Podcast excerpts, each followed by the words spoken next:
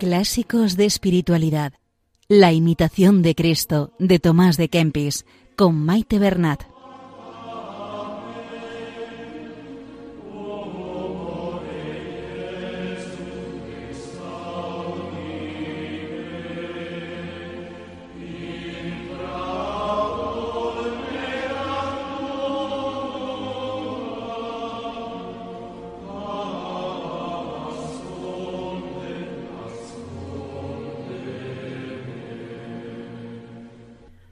Un saludo a todos los oyentes mm, de Radio María. Bienvenidos al programa Clásicos de Espiritualidad con la imitación de Cristo. Saludamos a María y nos ponemos en sus manos. Que sea todo para gloria de Dios y para nuestro aprovechamiento espiritual.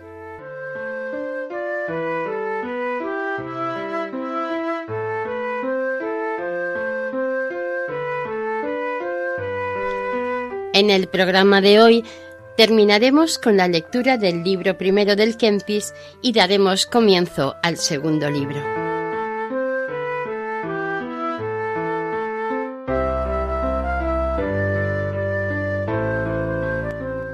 Antes de comenzar la lectura, unos comentarios previos nos ayudarán a una mejor comprensión del texto. Se trata, en este caso, de conocer la antropología que subyace en toda la obra de la imitación de Cristo. Es decir, dicho de otra manera, ¿cómo concibe Kempis al hombre? ¿Cómo concibe la naturaleza humana? ¿Qué particularidad destaca? Kempis reconoce sobre todo, y ya desde el primer capítulo, la fragilidad del hombre pero al mismo tiempo reconoce también en el hombre una capacidad de crecer hasta lo más sublime.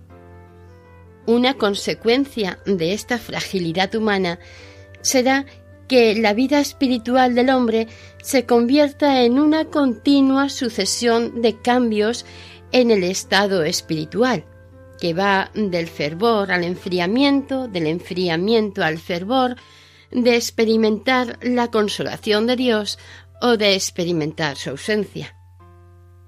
Por eso, primero aconseja siempre la humildad para reconocer esta fragilidad y segundo la paciencia para perseverar y no desesperar o rendirse.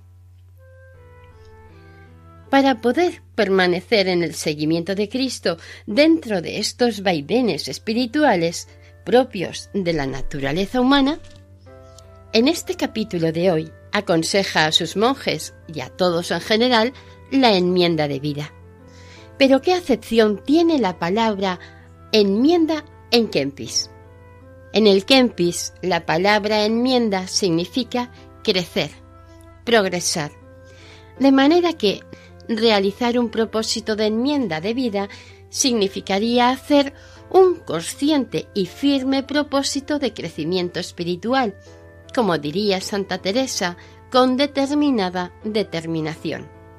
Así pues, los avisos y consejos de hoy son como estrategias dirigidas a perseverar en la perseverancia y siempre como objetivo permanecer en el seguimiento de Cristo.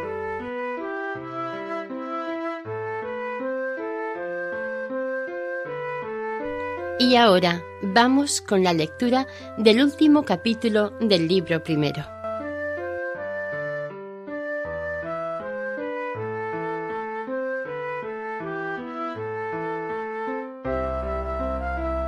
Capítulo 25 de la fervorosa enmienda de toda nuestra vida.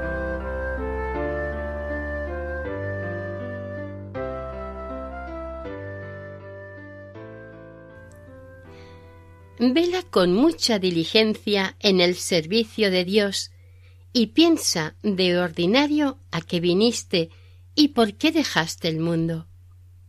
¿No es por ventura con el fin de vivir para Dios y ser hombre espiritual? Corre, pues, con fervor a la perfección, que presto recibirás el galardón de tu trabajo y no habrá de ahí adelante temor ni dolor en tu fin. Ahora trabajarás un poco y hallarás después gran descanso y aún perpetua alegría. Si permaneces fiel y fervoroso en obrar, sin duda será Dios fiel y rico en pagar. Ten firme esperanza que alcanzarás victoria. Mas no conviene tener seguridad, porque no aflojes ni te ensoberbezcas. Se hallaba uno lleno de congoja luchando entre el temor y la esperanza. Y un día, cargado de tristeza, entró en la iglesia y se postró delante del altar en oración. Y meditando en su corazón varias cosas dijo Oh, si supiese que había de perseverar. Y luego oyó en lo interior la divina respuesta ¿Qué harías si eso supieses? Haz ahora lo que entonces quisieras hacer y estarás seguro. Y en aquel punto, consolado y confortado, se ofreció a la divina voluntad y cesó su congojosa turbación. Y no quiso escudriñar curiosamente para saber lo que le había de suceder, sino que anduvo con mucho cuidado de saber lo que fuese la voluntad de Dios y a sus divinos ojos más agradable y perfecto, para comenzar y perfeccionar toda buena obra.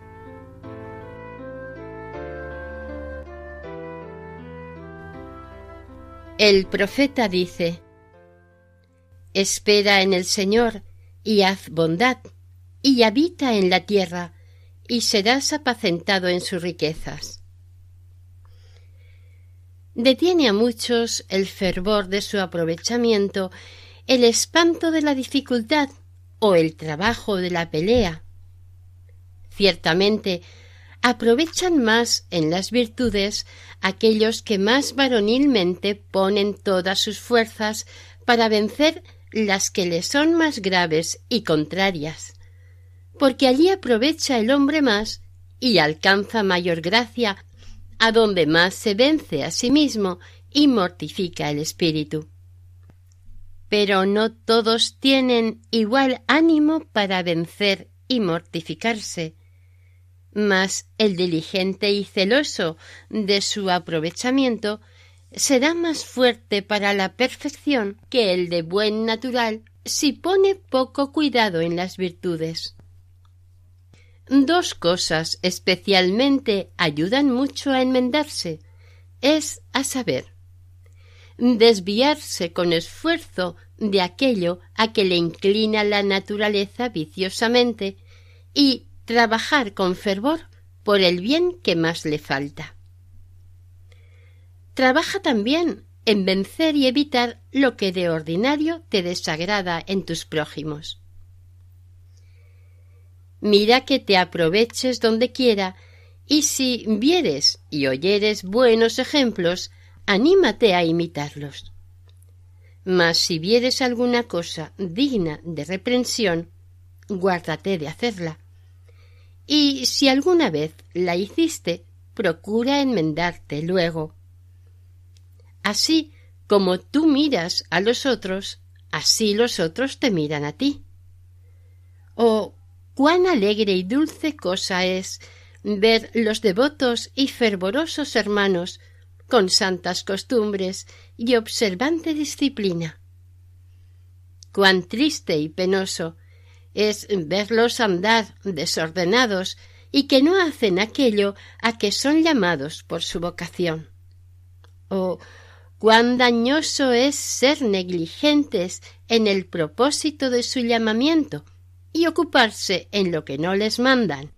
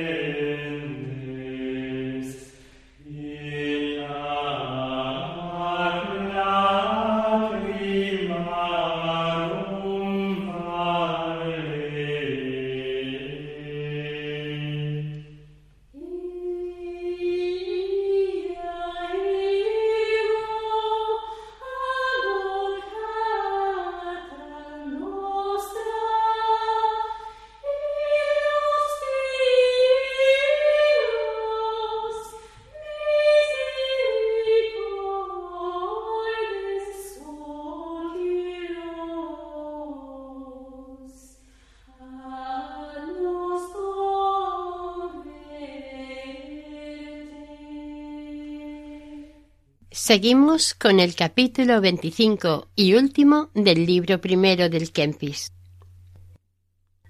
Acuérdate de la profesión que tomaste y proponte por modelo al crucificado. Bien puedes avergonzarte mirando su vida sacratísima, porque aún no has procurado conformarte más con él, aunque hace muchos años que estás en el camino de Dios.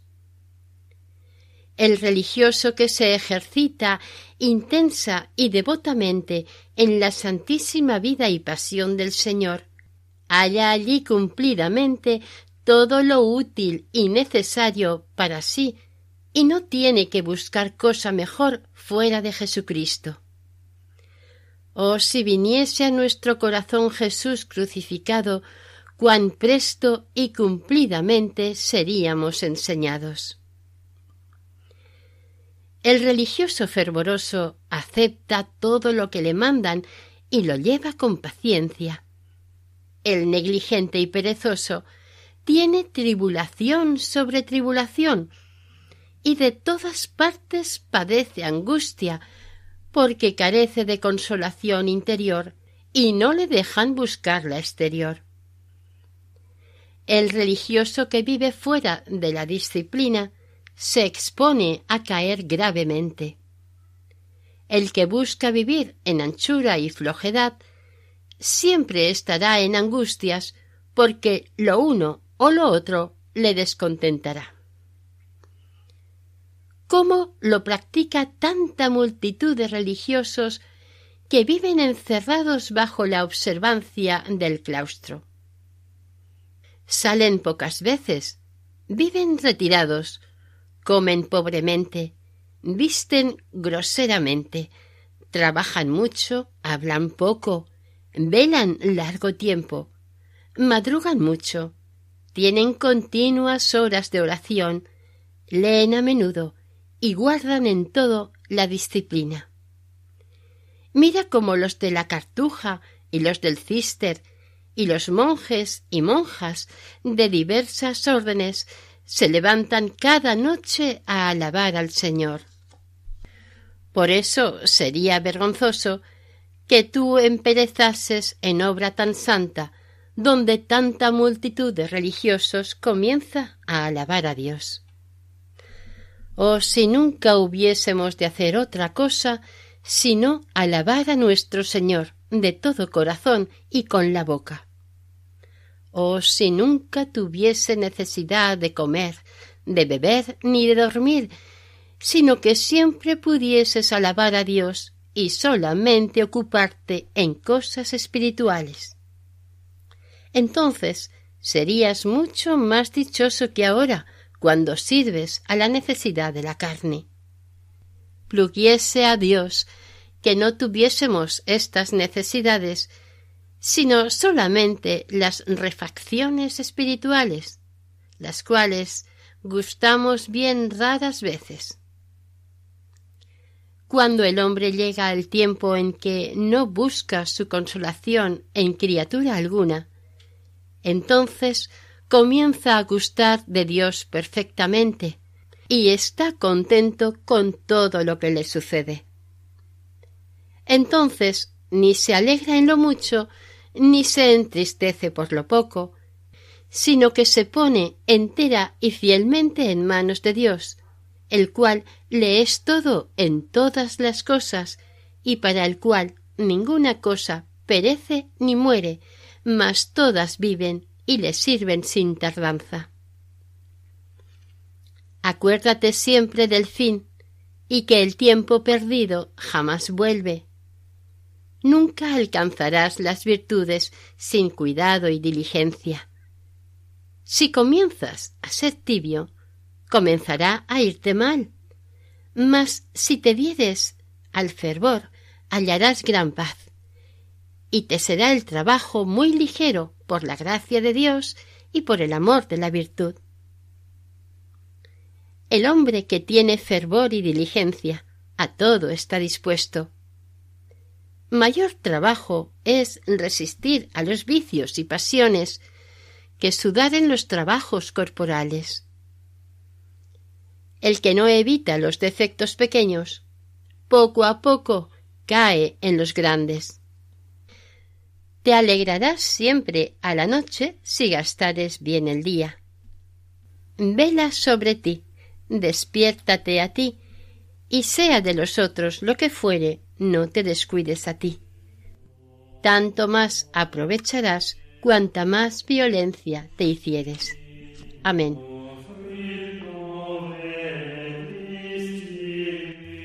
Aquí termina el libro primero de la imitación de Cristo o primera parte con avisos útiles para la vida espiritual. Recordamos que estamos en el programa Clásicos de Espiritualidad con la imitación de Cristo en Radio María.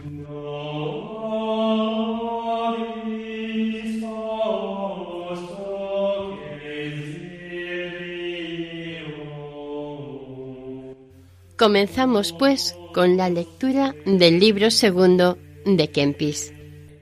Ampliaremos la información o la introducción a este libro segundo en el próximo programa.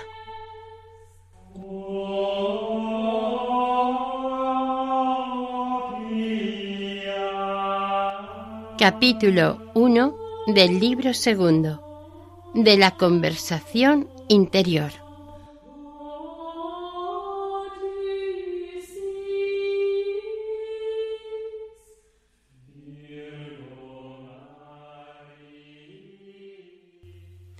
Dice el Señor, el reino de Dios dentro de vosotros está. Conviértete a Dios de todo corazón y deja ese miserable mundo y hallará tu alma reposo. Aprende a menospreciar las cosas exteriores y date a las interiores, y verás que viene a ti el reino de Dios pues el reino de Dios es paz y gozo en el Espíritu Santo, lo cual no se da a los malos. Si le preparas digna morada en tu interior, Jesucristo vendrá a ti y te mostrará su consolación. Toda su gloria y hermosura es en lo interior, y allí se complace. Su continua visitación es con el hombre interior. Con él habla dulcemente, es grata su consolación, tiene mucha paz y admirable familiaridad. Ea pues, alma fiel, prepara tu corazón a este esposo para que quiera venirse a ti y hablar contigo. Porque él dice así, si alguno me ama, guardará mi palabra, y vendremos a él, y haremos en él nuestra morada. Da, pues, lugar a Cristo, y a todo lo demás cierra la puerta. Si a Cristo tuvieres, estarás rico y te bastará. Él será tu fiel procurador y te proveerá de todo, de manera que no tendrás necesidad de esperar en los hombres. Porque los hombres se mudan fácilmente y desfallecen en breve. Pero Jesucristo permanece para siempre y está firme hasta el fin.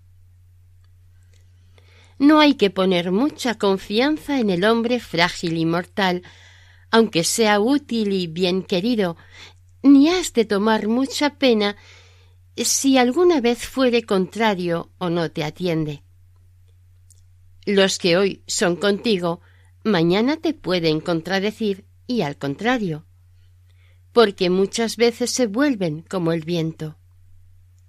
Pon en Dios toda tu esperanza y sea Él tu temor y tu amor. Él responderá por ti y lo hará bien, como mejor convenga. No tienes aquí domicilio permanente. Donde quiera que estuvieres, serás extraño y peregrino, y no tendrás nunca reposo si no estuvieres íntimamente unido con Cristo. ¿Qué miras aquí, no siendo este lugar de tu descanso? En los cielos debe ser tu morada, y como de paso has de mirar todo lo terrestre. Todas las cosas pasan, y tú también con ellas. Guárdate de pegarte a ellas, porque no seas preso y perezcas. En el Altísimo pon tu pensamiento, y tu oración sin cesar sea dirigida a Cristo.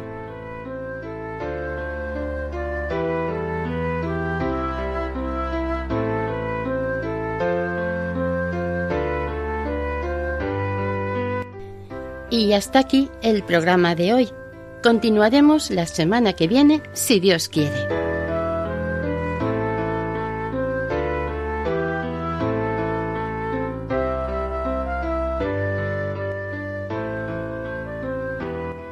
Para ponerse en contacto con el programa pueden escribir a la siguiente dirección de correo. La imitación de Cristo Pueden volver a escuchar el programa e incluso descargarlo en la sección de podcast de la página web de Radio María. Y si desean adquirir el programa, pueden llamar al 91 8 22 80 10. Que el Señor y la Virgen les bendigan.